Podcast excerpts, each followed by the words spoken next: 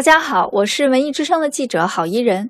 今天有啥好看的？为大家介绍一套健康教育儿童绘本，影响孩子一生的健康书。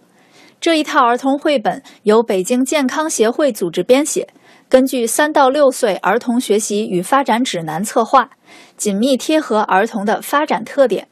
为什么明明看起来很干净的手也要洗呢？为什么有的人是戴眼镜的？为什么要吃自己不喜欢的食物呢？本套丛书以充满童趣的语言，带领孩子走进人体知识的大世界，让他们在轻松愉快的阅读中建立良好的生活习惯，学做自己的健康小卫士。影响孩子一生的健康书一套共有八册，书中的故事源于孩子所熟悉的日常生活，根据孩子们的困惑。帮助他们解答生活中卫生健康方面的疑问，潜移默化中培养孩子养成良好的卫生习惯。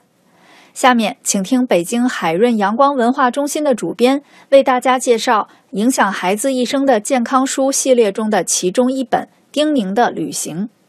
各位朋友，大家好，我是海润阳光的主编。今天我给大家讲一个有关丁宁的故事。丁宁其实就是耳屎的学名，不要认为它很脏，它是保护耳朵的小卫士，每天在耳朵里消灭细菌、击退外来的小虫子等。在经历六个月左右的旅行之后，它就会悄悄地离开我们的耳朵。故事就讲到这里，详细内容请大家阅读《影响孩子一生的健康书之丁宁的旅行》。影响孩子一生的健康书系列由北京市健康协会组织编写。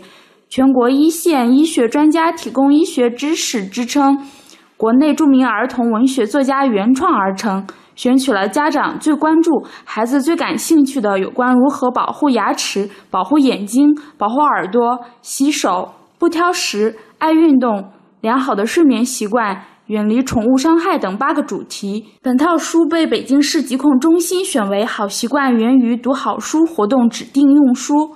同时，还被北京市数百所幼儿园选为幼儿健康习惯培养优秀读本。